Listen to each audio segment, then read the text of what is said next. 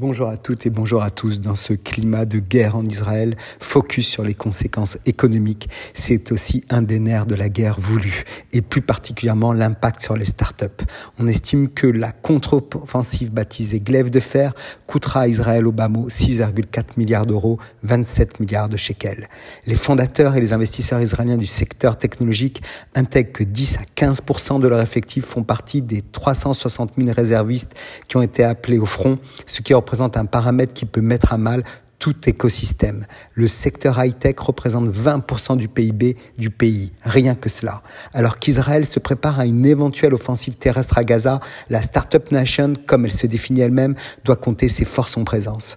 On rappelle que le secteur technologique, qui est un réel poumon économique pour le pays, est un, et un moteur clé de l'économie, représente environ 15% de toutes les réserves d'emploi du pays. Cela se répartit en des milliers de startups et des groupes internationaux comme Google Eyes, Waze et autres Intel qui ont leur grand centre de recherche en Israël. Israël attire également un grand nombre d'investissements technologiques à l'international, essentiellement de fonds d'investissement. Rappelons que les sociétés technologiques israéliennes ont levé près de 6 milliards de dollars en capital risque pour plus de 300 opérations en 2023, malgré un net ralentissement de l'industrie mondiale, preuve de la vivacité de son économie. On rappelle pour mémoire que les startups israéliennes ont levé près de 14 milliards de dollars en 538 tours de table en 2022, même si on a été dans une pente descendante. Les levées de fonds des startups israéliennes ont atteint même un montant record de 26 milliards de dollars en 2021. C'est un pilier de l'économie israélienne. Un focus sur les trois secteurs de la tech qui ont dominé les investissements. Tout d'abord, la fintech, ensuite les technologies de sécurité, principalement la cybersécurité, et enfin l'infrastructure informatique et de données d'entreprise. L'exploitation de la data est une valeur forte. À eux trois, ils ont représenté en 2021 65% du total des fonds levés contre 52% en 2020.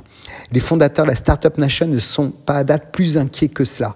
Ils ont moins de salariés opérationnels appelés au front, mais depuis le Covid, le plan B, ils connaissent bien cela. On développe du remote site pour le travail à distance, on externalise et surtout, on réattribue les postes. Tout le monde doit être polyvalent. S'adapter ou mourir, Israël a choisi depuis très longtemps. Au-delà du business, beaucoup de jeunes pousses ont connu un mot, la solidarité. Fournir une aide psychologique, faire des dons, loger gratuitement la population qui vient du Sud. Ils savent faire et ils font. C'est une famille ici, nous rappellent ces entrepreneurs. Chacun des habitants fait partie de nos préoccupations au-delà des mots, dans les gestes. Certaines sociétés vont plus loin et des startups mettent leur savoir-faire technologique afin d'aider le pays à lutter face à la barbarie. La recherche et l'identification des images et de la traçabilité des otages est un des sujets majeurs et bon nombre d'entreprises de data sécurité n'ont pas attendu pour mettre leur technologie à disposition. On cite l'universitaire Madame Karine Naon qui a su mobiliser près de 2 2000 personnes à Tel Aviv afin d'exploiter et d'analyser le flot d'images sur les réseaux sociaux. Ces milliers d'heures où se cachent sans doute des indices sur le destin des disparus. Parce qu'à l'heure de compter ses morts, ce pays sait avant tout compter ses forces et se rappelle qu'il faut savoir aussi affronter la barbarie par les mots de solidarité et une joie de vivre à toute épreuve.